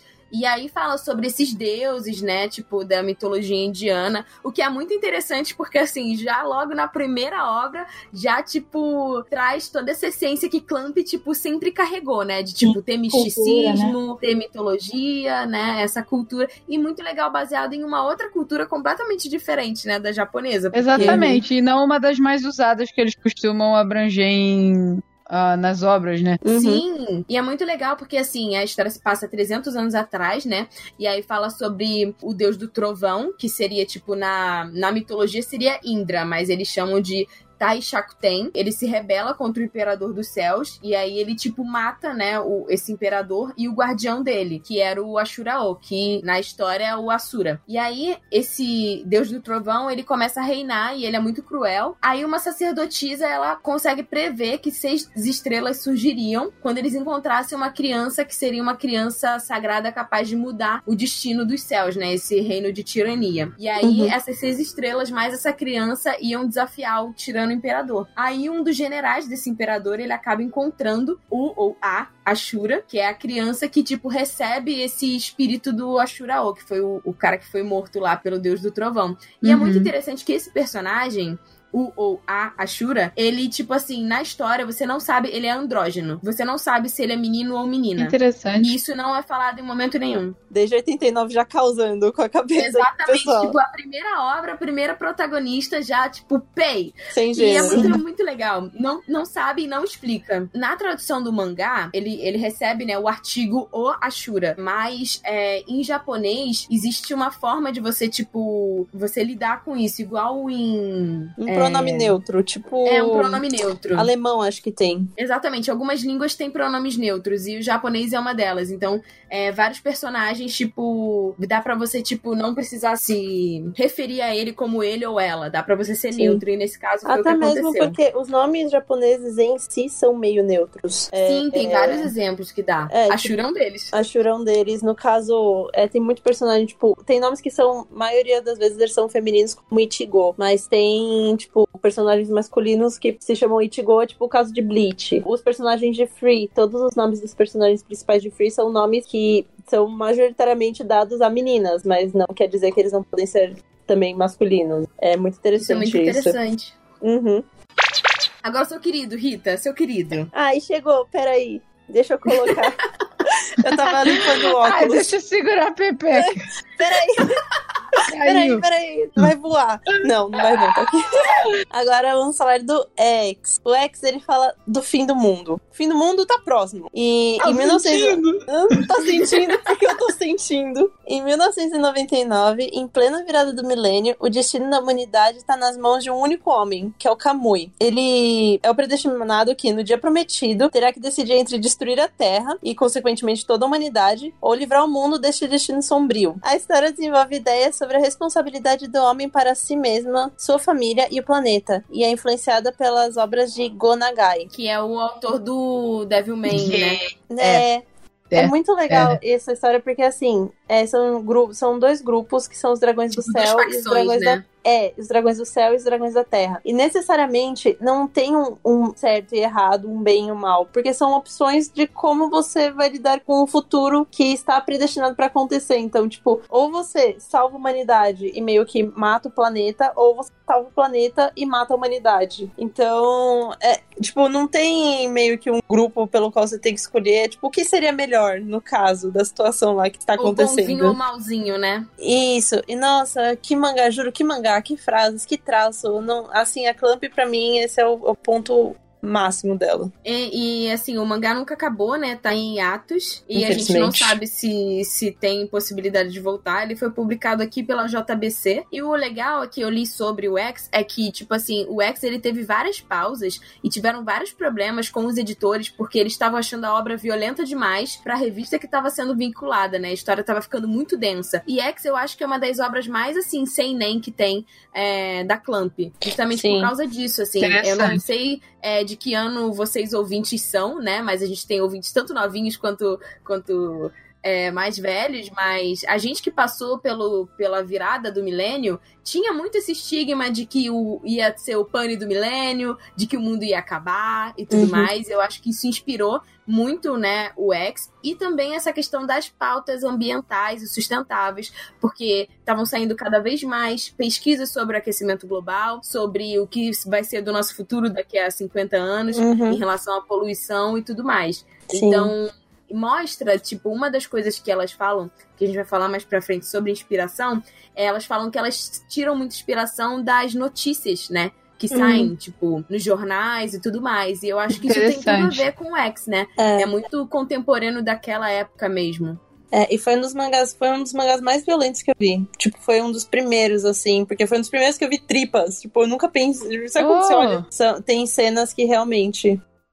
Te E é muito curioso, né? As mesmas autoras que fazem, tipo, Sakura, Super Kodomo, pra É. criança, bem, tipo, puro, são as Mel. mesmas que fizeram X. É, É, que aí mostra a versatilidade com a qual elas conseguem trabalhar, né? sim. É, que elas não Exatamente. elas não estão se elas mesmas não se vinculam com um tema específico elas mostram que elas têm a capacidade de criar é, temas variados com é, pode ser tanto mais melzinho com açúcar quanto mais densos Sim. Isso é bem interessante E só uma coisa é, para adicionar, né? O, em questão ao hiatus de X, elas tiveram que parar de fazer é, a obra justamente porque o Japão começou a sofrer problemas climáticos durante um período tipo, de é, tufões e tsunami. Então elas tiveram que é, parar a obra porque ela estava muito emocio... o Japão estava emocionalmente fraco, né? No momento de sofrimento mesmo. E a obra estava muito é, violenta nesse sentido, né? De realmente questionar a. Tava, tava assim, muito atual a obra. Como a, Rita é falou a muito história. besta isso, né, cara? Porque se você para pra pensar, tipo, o que que os governos, não muito a ver com o tema em si, mas o que que os governos fazem? Em vez deles incentivarem as pessoas a buscarem soluções e começarem a pensar em coisas que a gente precisa realmente é, focar pra melhorar, eles fazem com que as pessoas, tipo, não, não, não vamos falar sobre isso porque já tá todo mundo Ah, muito então, chateado Foi uma sobre. escolha delas não, não continuar, porque realmente, tipo, tava afetando o psicológico das pessoas mesmo.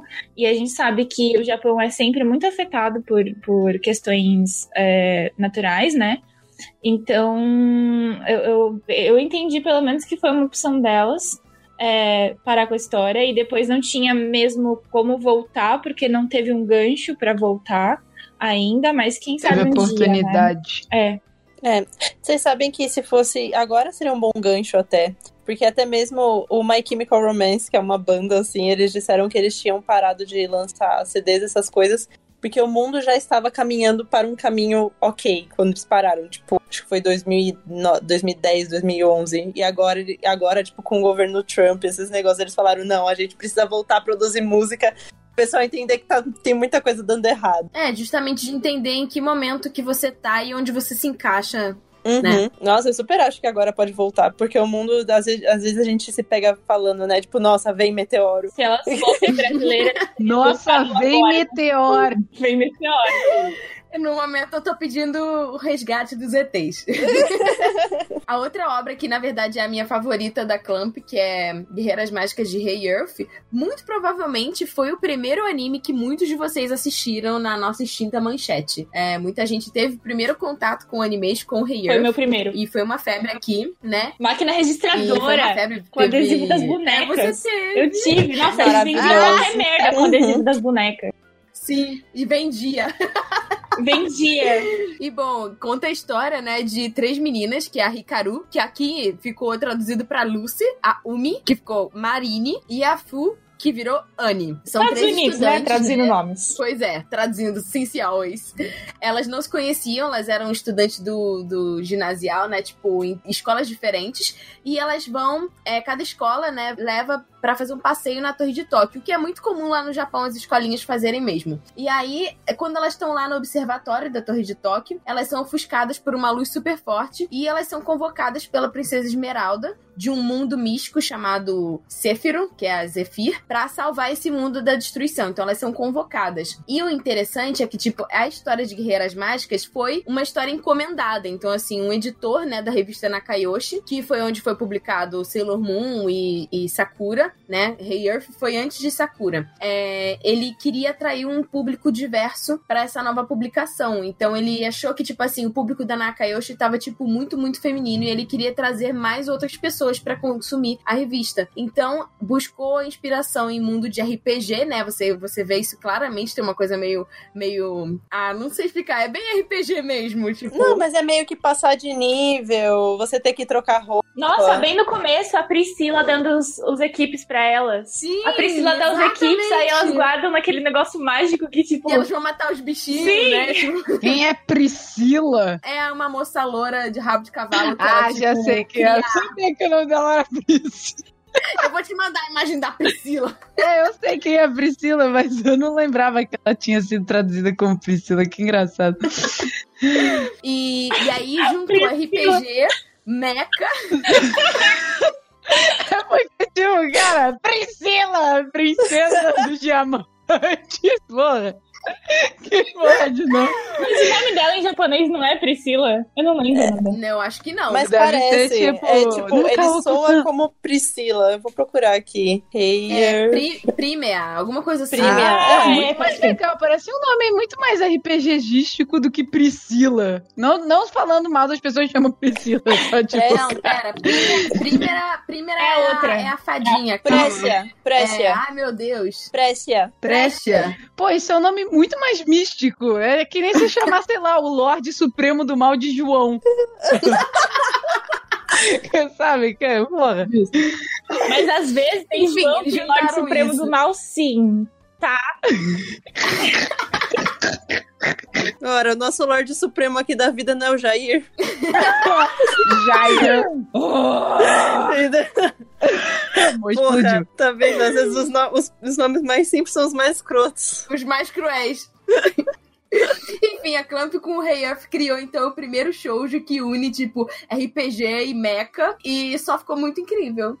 É Tem isso. meca? Tem, cara, no na final, segunda temporada. forte. Ah, pelo amor de Jesus, é sério? Ah, Pô, mas é não. mó legal. É, cara, é o único fucking anime de mecha que, tipo, eu gosto. Tá bom, eu vou, vou dar uma chance. É a segunda temporada, vi que são outros seis mangás. É rapidinho. Pois é. Tá, vou É fingir rapidez. que. Vou fingir que eu aceito. Modoso, é o seu momento. Meu momento.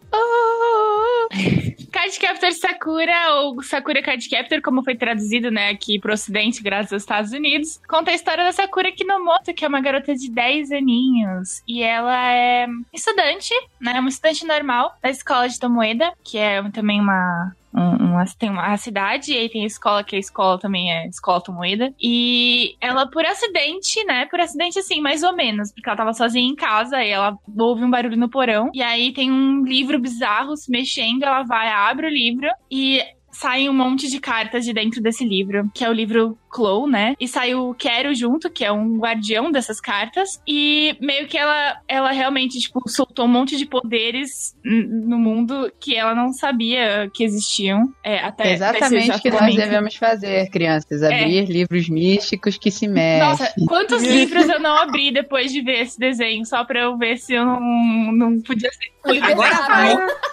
Agora vai. E aí ela tem que capturar essas cartas de novo, porque senão vai cair uma desgraça sobre o mundo, entendeu? Então esse, esse guardião vai ajudar ela, ela vira uma card captor, uma capturadora de cartas. Ah, E parece escroto, assim, falando desse jeito, Não, mas é, não, foi, foi. Não, cara, você deixou épico. é a coisa mais linda do universo. Ela se desenvolve como pessoa, ela se desenvolve como uma feiticeira, né? Porque é isso que ela é. E tem muita magia. E mostra, tipo, E é de família, é não de é? família. A, na Porque verdade, a, esse livro era da mãe dela. a mãe dela era parente do distante. Do, na verdade, assim, a mãe dela era parente distante. do. E o pai dela é. Parte do, do pai dela é a reencarnação do Chloe, porque a reencarnação do Chloe é o pai dela e o Ariel. Oh, meu Deus. Oh, é verdade. Sim. E aí Nossa, a A mãe coisas que eu nunca foi me toquei. captor, não foi? Ou não? Ou eu tô viajando? Cara, não. A mãe dela. Não, tá não, não inventa.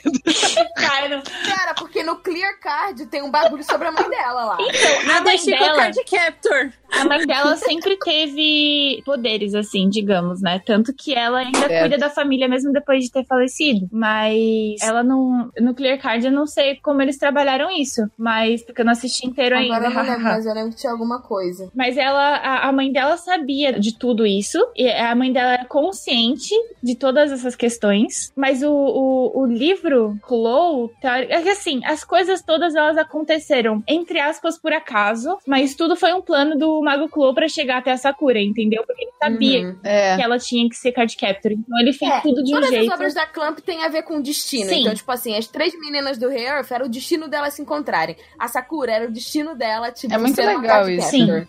Então, Agora, co- convenhamos que é culpa do, do Flow, né? Porque ele é super irresponsável. É tipo você criar um botão de destruição em massa. Por que, que ele criou as cartas pode acabar com o mundo? Então, tá, Então. né? Falou, valeu, obrigado. Então, mas ele ele é que ele tem um poder muito forte, aí ele, ele É. constrói essas cartas e ele é, tem um destino, né? Ele sabe o que vai acontecer no futuro. Só que a Sakura, ela tem um poder muito superior ao do Mago Clo. É que ela ainda é uma criança, mas ela tem um poder superior que é optar ou não por ver o futuro e mudar esse futuro. Então, ele não tinha poder sobre o futuro. Ele não podia mudar o destino. A Sakura E pode. ele sabia que ela tinha. Então é lindo. Sakura é Deus! É lindo, é lindo, é lindo. É maravilhoso!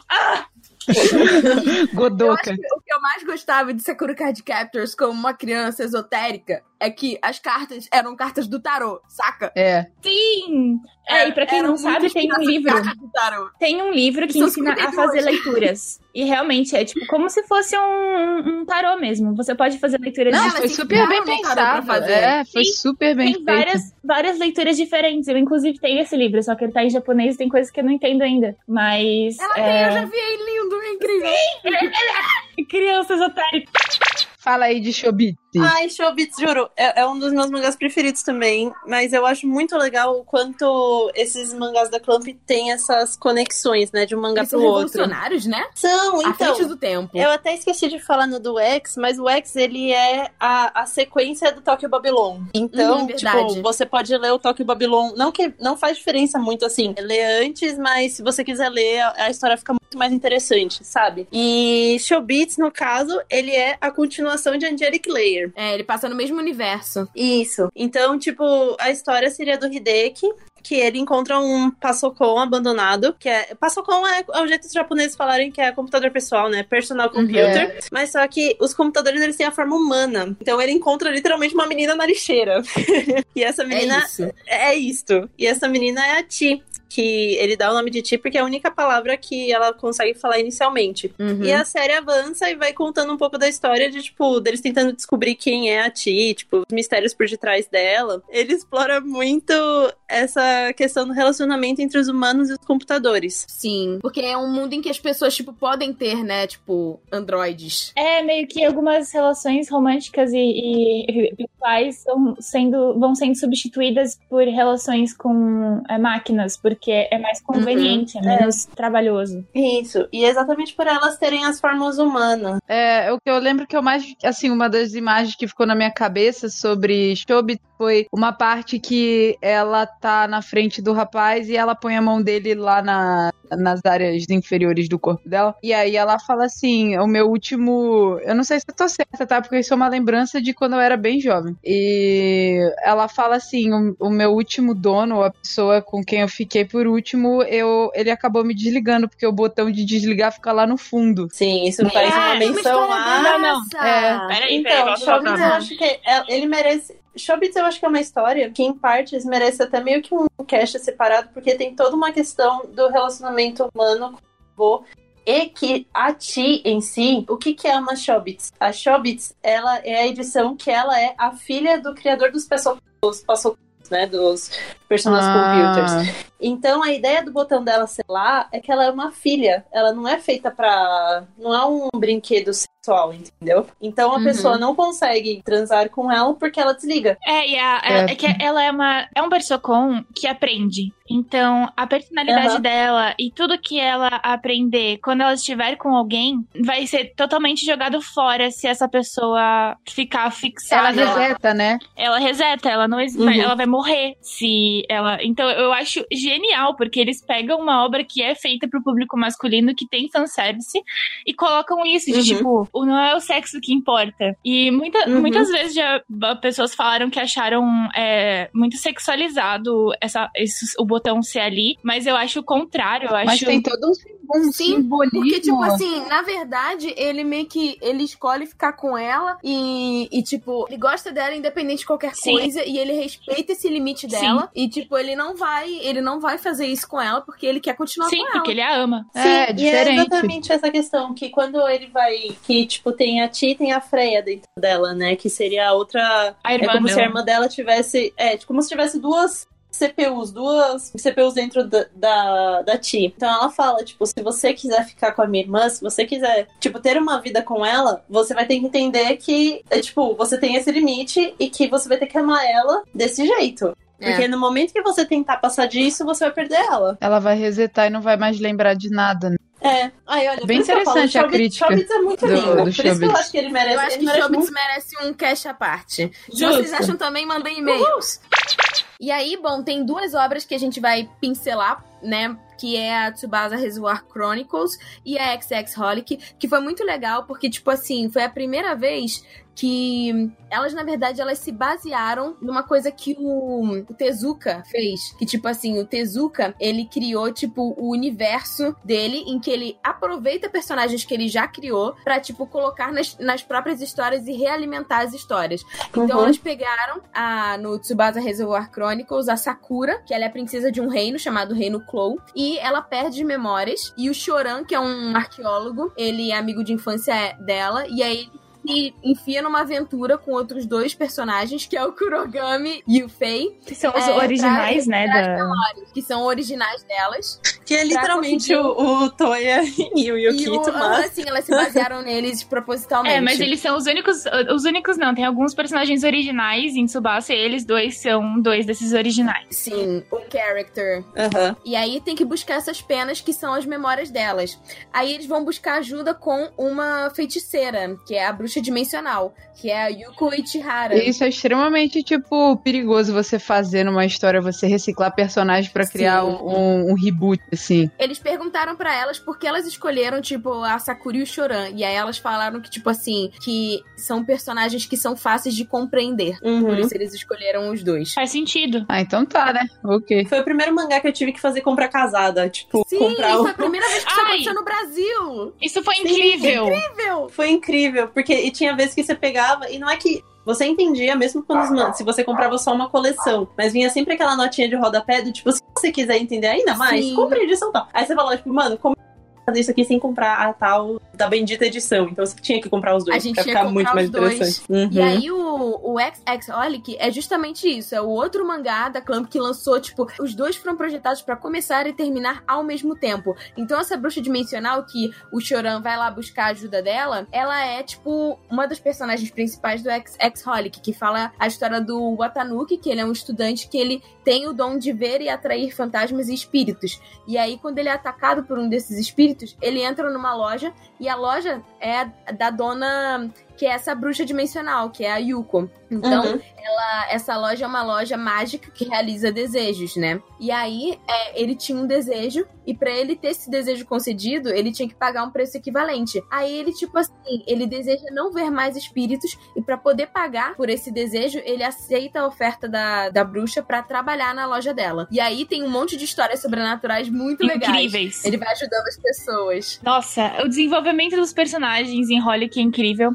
Tsubasa não é, tipo, o, o anime não é tão, tão bom. É, e o mangá, ele também, assim, se for pegar Holic e, e Tsubasa, acho que Holic teve um desenvolvimento superior. Mas só a Uhum, ideia de, de- dos universos e de ah, você rever personagens tão queridos é incrível, é muito Uhum. bom. É o Clamp Verso, gente. Realmente, elas chamaram de Clamp Universe, né? Eles Uhum. chamam isso de... Essa, essa ideia de sistema estelar, que foi o que o Osamu Tezuka chamou. De você pegar, né? Fazer um crossover dos personagens da sua própria série. Então, o nome disso é Sistema Estelar. Uhum. Certo. E meninas, que tal a gente falar um pouco sobre as influências que as meninas da Clamp, né, as mulheres, atuais mulheres, que na época elas eram meninas, que elas usaram pra poder constituir e formar as obras delas. Eu acho que pincelando rápido, assim, que dá pra ver em tudo, é o estilo Art Nouveau, que na verdade é meu movimento artístico favorito, e principalmente o Alphonse Mucha. Eu até tenho uma tatuagem de uma obra dele na minha perna. Ele era a Mara. E assim, é, é- sempre tem essa coisa de tipo assim, mulheres com tecidos esvoaçantes e muitas flores e plantas e elementos orgânicos Sim. e curvas. E isso você dá pra ver, tipo, na, nos vestidos, nas próprias personagens, nas cartas Clow. Então dá pra Nos cenários. nos cenários também.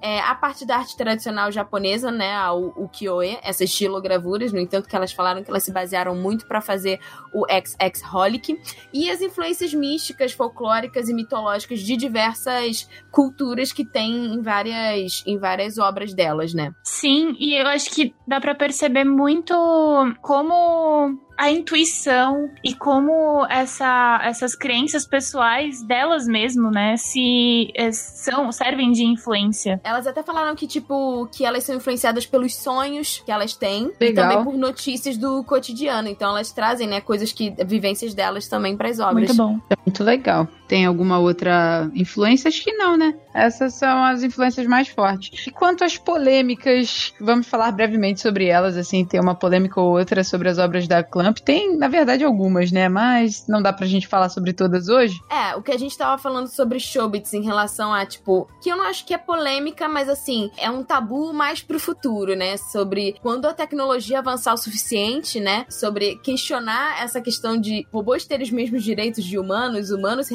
relacionarem com robôs. Elas já Então, estavam já à frente, né? É. Exatamente, É. trouxeram isso em Showbits. É que eu acho que, na verdade, por uma diferença cultural, a gente não tem a mesma atualidade dos questionamentos que elas propõem. Mas no Japão. Até porque a tecnologia lá tá muito avançada. Exatamente. No Japão, a tecnologia é, ela foi um forte por muitos anos. O Japão se reergueu depois da guerra como uma sociedade tecnológica. E isso sempre foi algo que eles tentaram reforçar para continuar como uma nação mundialmente importante, né? Então, já tem, tem casos, a gente ouve casos de pessoas que se casam com personagens, com é, réplicas de seres humanos, de bonecos. E também tem, tem personagens em, em alguns aparatos domésticos que ajudam nas coisas cotidianas, que já são considerados parceiros das pessoas lá. Sim. É, ainda é pequeno esse grupo de que consome isso, mas se assemelha muito às obras tipo Angelic, Layer e Chobits que a gente comentou.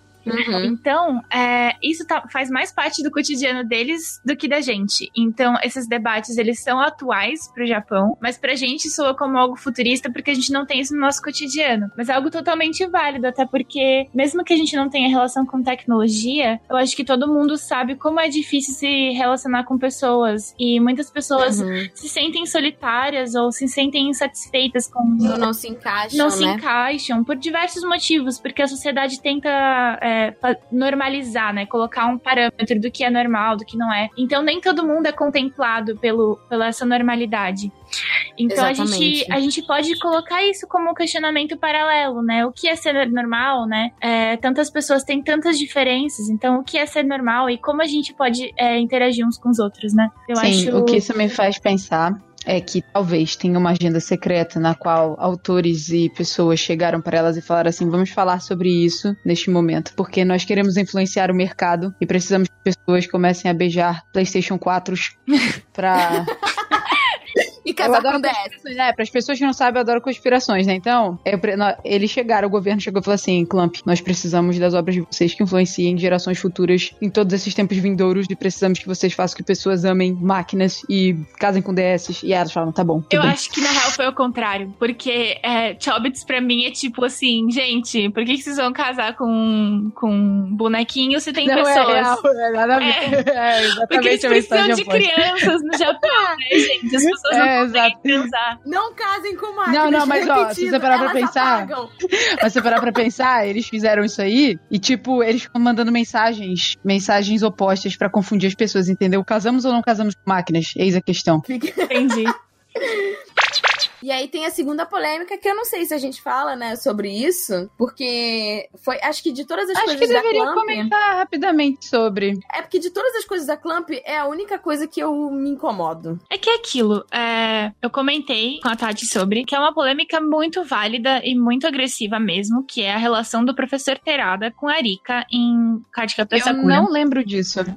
E assim, o professor tem mais ou menos 24 anos por aí, e a menina, sei lá, tá no primeiro fundamental, entendeu? Quarta série. Ah, certo. É, não é algo aceitável em hipótese É alguma. pedofilia. É pedofilia. E na obra, eu, eu conversei com as meninas, assim, em questão de compreender o contexto de como isso conseguiu ser publicado e como isso é, não era visto como algo tão absurdo assim na década de 90, no começo dos anos 2000. Era visto como muito platônico, então, né? é recente essa discussão sobre é, pedofilia e sobre liberdade do corpo feminino. As mulheres e as meninas sempre foram alvo de homens mais velhos. Isso sempre aconteceu em diversas culturas diferentes. E no Japão não é, não é diferente. Até porque elas casam muito cedo, né? Exatamente. Então tem essa E pressão. nos anos 80, muitas saíam da escola já noivas. Sim, tem essa pressão, porque segundo o que consta, biologicamente, o corpo feminino começa a, o, o sistema reprodutório, né, feminino começa a ter uma defasagem a partir dos 25 anos, então eles justificam isso como se fosse algo tipo, ok, mas a gente, o- o- os tempos É, são tipo, você tá apodrecendo, gato. É. Vai lá fazer filho. então, tem esse problema, tem esse problema em vários lugares do mundo.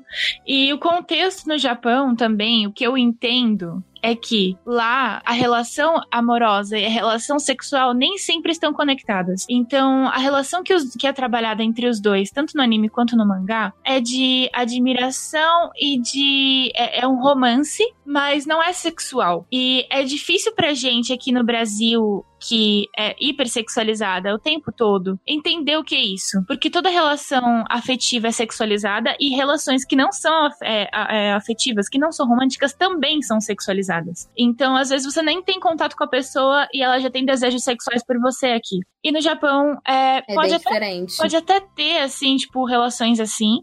Só que é, o, o amor, ele não é expresso do mesmo jeito. As pessoas mal se tocam quando elas têm liberdade. Imagina quando, quando não tem, sabe? O, contato físico é muito diferente. Então, o cara não teve relações sexuais com a menina. Ele provavelmente não teria com ela por uns belos 10 anos, se eles continuassem juntos. Então, é, existe esse contexto é, local, mas ainda é errado, e por isso, no Clear Card, eles deram um jeito da Rika mudar de escola e do professor Terada não dar mais aula no- na mesma escola. Então, provavelmente, elas, isso foi o jeito delas de falar: olha, Sim. isso foi visto como pedofilia, o professor tá em outro lugar. Tá errado. Foi E ela demitido. também foi É. pra outro lugar pra que os dois não tivessem mais contato, entendeu? Então eu vi, eu vi É, como uma coisa polêmica, mas entendendo esse contexto todo, e elas provavelmente entendem isso e fizeram isso pra se retratar mesmo, porque né, os tempos mudam. É, os tempos mudam, né? E não tem como saber se. ah, claro, né? Naquela época elas faziam essas críticas bem sutis a todos esses tipos de coisas. Então elas ah, faziam referências homossexuais, que na época, se, por exemplo, com certeza ah,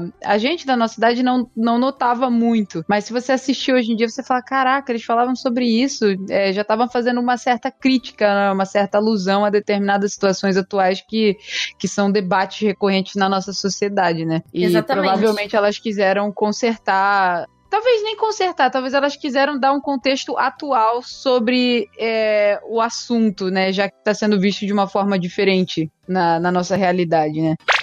E, meninas, vocês querem falar sobre algumas curiosidades da Clamp?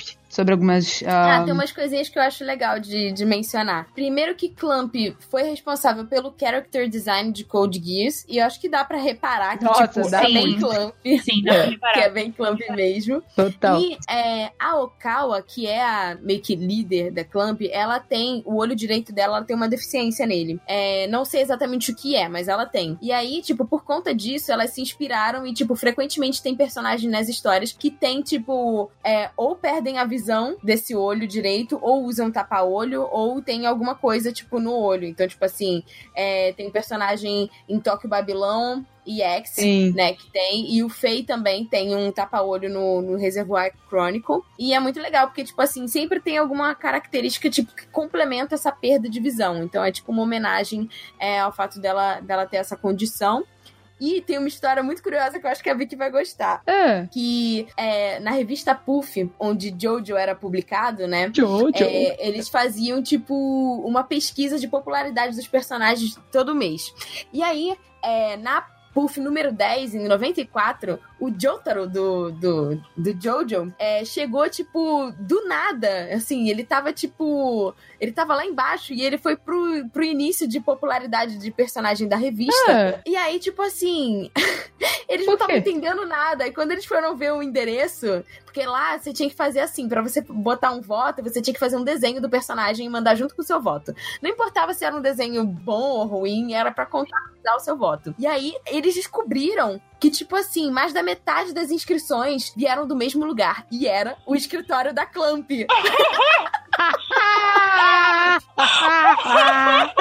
Caraca, isso porque o Jotaro é o personagem mais machista de Jojo, assim. É o personagem mais assim, histericamente controverso de toda a franquia de Jojo. Só que, tipo assim, elas faziam muito do Jinky de Jojo. Então, tipo assim, eles viram, tipo, cara, eu acho que tinha, na hora que eles, que eles foram contar a história, eles falaram, deviam haver mais de 50 inscrições de cada membro do Clamp. Caraca, maluqueta! Isso que é amar Jojo. O que eu gosto muito da Clamp é que, tipo, elas são muito fangirls, tipo a gente, sabe? Aham, gente como é. a gente, assim. Eu acho que, tipo, antes da gente falar das nossas heroínas favoritas, uma coisa que eu acho interessante de perceber é que, tipo, todas as heroínas da Clamp, elas têm, tipo, um estereótipo, assim, que eu acho que une, tipo, pureza e coragem. Eu concordo. E eu acho que a pureza remete muito à infância e a sonhos, né? Tipo, eu acho que manter isso é importante pra você man- se manter seguindo em frente sempre. E coragem complementa. Porque você não consegue seguir em frente e, e- e encarar, né, a vida sem coragem. Então, eu acho que são estímulos bons pra qualquer pessoa se inspirar mesmo. Exatamente. Não importa que idade. É, não importa a idade que a pessoa tenha. E assim, várias, vários personagens diferentes, de idades diferentes, é, acho que entram nisso e compõem isso. E até personagens que estão fora, um pouco fora disso, até Yuko, por exemplo. É uma personagem que não, não, não vejo pureza e nem coragem nela. Na verdade, eu vejo o oposto. Mas ela ainda é uma personagem inspiradora e, e, e que, e que, não sei, ela alimenta algo positivo, assim, de seguir em frente e de encarar coisas. Mesmo ela não, não tendo essas características. Então, eu acho que o foco delas é justamente esse: estimular pessoas a seguirem em frente e, e conquistarem sonhos. Uhum, eu concordo. E assim, qual que seria, tipo, a sua personagem preferida, apesar de eu achar que já sei? Ai, cara, não tenho como não dizer Sakura, porque é, ela fez parte da minha vida Te inspirou Sempre. tanto, né? me inspirou muito desde sempre. E eu acho que a magia da Sakura sempre esteve presente, assim, no meu coraçãozinho. É, até hoje, mesmo eu tendo amadurecido muito, e hoje, por exemplo, eu encontrar a Sakura em Clear Card e não me reconhecer tanto nela quanto eu me reconhecia quando era criança, mesmo assim, é, a Mochianzinha de muitos anos atrás vibra de alegria e, e tem essa. E tem a pureza e a coragem infantis da Sakura como estímulo diário. Então, é, eu sou adulta agora e eu me identifico com vários outros personagens mais do que a Sakura hoje, mas a Sakura ela ainda tá aqui, ela bate no meu coração, sabe? Ah, e eu vejo muito dela em você. Ai, que bom. Porque às vezes eu fico. é, dá até vontade de Cara, chorar. Dá Total. até vontade de chorar, mas às vezes eu fico pensando onde você tá, sabe? Eu acho que, assim, é que às vezes é difícil a gente se enxergar, mas assim, desde que eu te conheci, tipo, eu sempre vi essa cura em você e, tipo, mesmo eu te conhecendo mais agora e, e conhecendo outros aspectos seus, pra mim ela nunca foi embora, ela sempre esteve aí. Ai, que bom. E eu Ah, acho que, tipo assim, quando as coisas estiverem difíceis, você devia, tipo, tentar buscar mais ela. Porque Ah. essa cura, ela tem uma coisa muito, tipo, da simplicidade da vida, Uhum. sabe? E tá tudo bem. E Sim. eu acho que, tipo, todos nós devíamos tentar, tipo, se Ai, ancorar nisso. sim. Porque a gente complica muito as coisas. Tem razão. sim. Todos os dias. E a gente se conheceu sei. no aniversário da Sakura, né? É verdade, é verdade. Tudo começou no aniversário Sakura. Aham. Tá bem, miga, Tatiene, qual a sua personagem favorita da Clamp? Olha, eu acho que é a Hikaru do Guerreiras Mágicas. Porque Guerreiras. Eu ia falar Guerreiras, Guerreiras Mágicas. Desculpa, continua.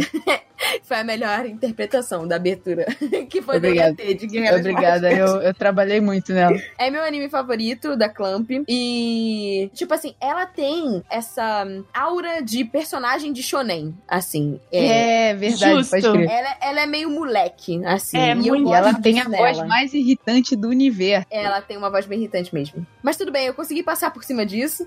e eu acho ela muito inspiradora. E eu quero fazer cosplay dela. Eu já tenho até a peruca. E eu tava planejando, ia ser a primeira vez que eu ia, tipo, fazer. Que eu ia, não, eu vou, em algum momento, fazer uma armadura, né? Tipo, de cosplay. Porque isso é difícil de fazer. Uh, E, e eu gosto muito da, do character dela. Então eu, eu espero. que- Tatianes, eu quero essa armadura pronta na minha mesa segunda-feira na aviária. não, mas é muito sério, amiga. Eu quero participar disso com você, porque. Sim, a gente tem muito o que fazer. Por favor, tirem fotos. Sim.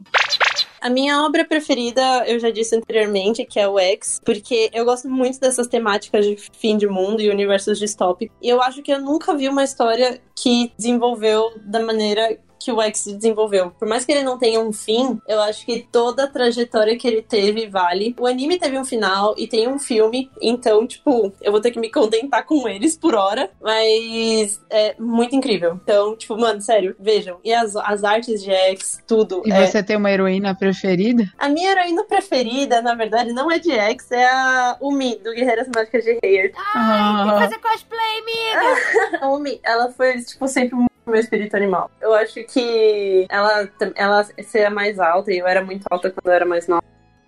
É, comparado com as minhas amigas. E eu gostava muito de procurar personagens que eram signo.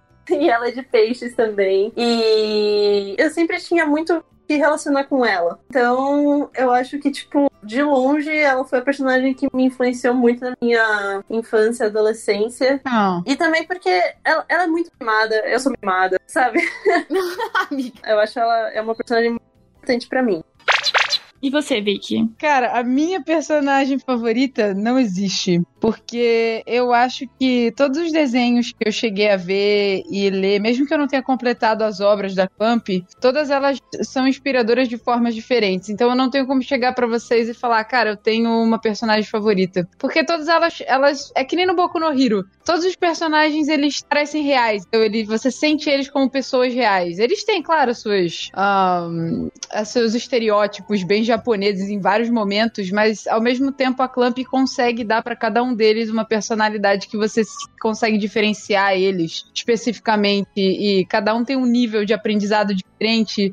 É, que nem, por exemplo, a Tomoyo na Sakura. A Sakura sempre tava meio preocupada, não sabia o que ia acontecer, não sei o que. E a Tomoyo tava sempre lá no backup, relaxada. Tipo Assim, você consegue, miga. Ela confiava tanto na Sakura que ela não tinha dúvida nenhuma de que a Sakura Exato, Não. exato. Ela tinha tanta fé nela que ela sabia que tudo ia dar certo no final. Aí tem a Sakura, que era doce o tempo todo. Tem as meninas do Hey Earth, cada uma tem as suas personalidades diferentes, mas elas também têm as suas, ah, os seus defeitos. E isso faz com que você sinta que elas sejam pessoas reais. Então não consigo dizer que eu tenho uma preferida. É justo, é justo. Justo, justo.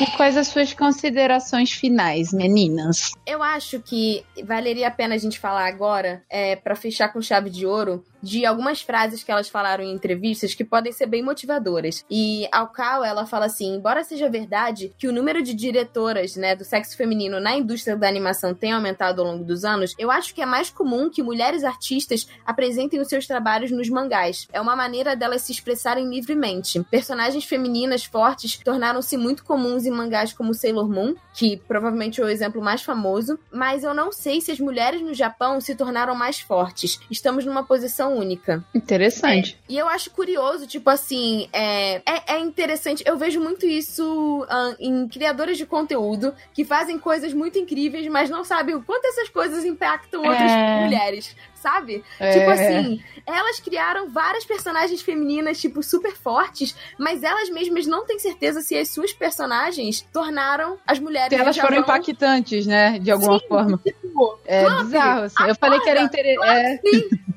Eu falei que era É. interessante porque é um ponto de vista engraçado de você ver, né? Mas você vê como nós mesmos não conseguimos notar, na maioria das vezes, as coisas boas que a gente faz pra poder impactar positivamente as pessoas, né? Isso E é acontece com elas, elas enxergarem, tipo, o local do mangá como um local em que as mulheres se sentem mais seguras pra, tipo, apresentar os seus Sim. trabalhos, né? Eu acho que é um refúgio. E perguntam pra elas assim: o que mantiveram vocês trabalhando juntas há mais de 20 anos, né?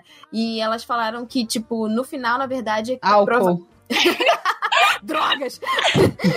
Elas falaram que Parei. provavelmente é, foi o amor em fazer algo, né? Ah, Então, elas falaram assim: ah, algum tempo atrás, quando a gente estava sendo entrevistada na França, eles nos perguntaram o quanto nós trabalhamos.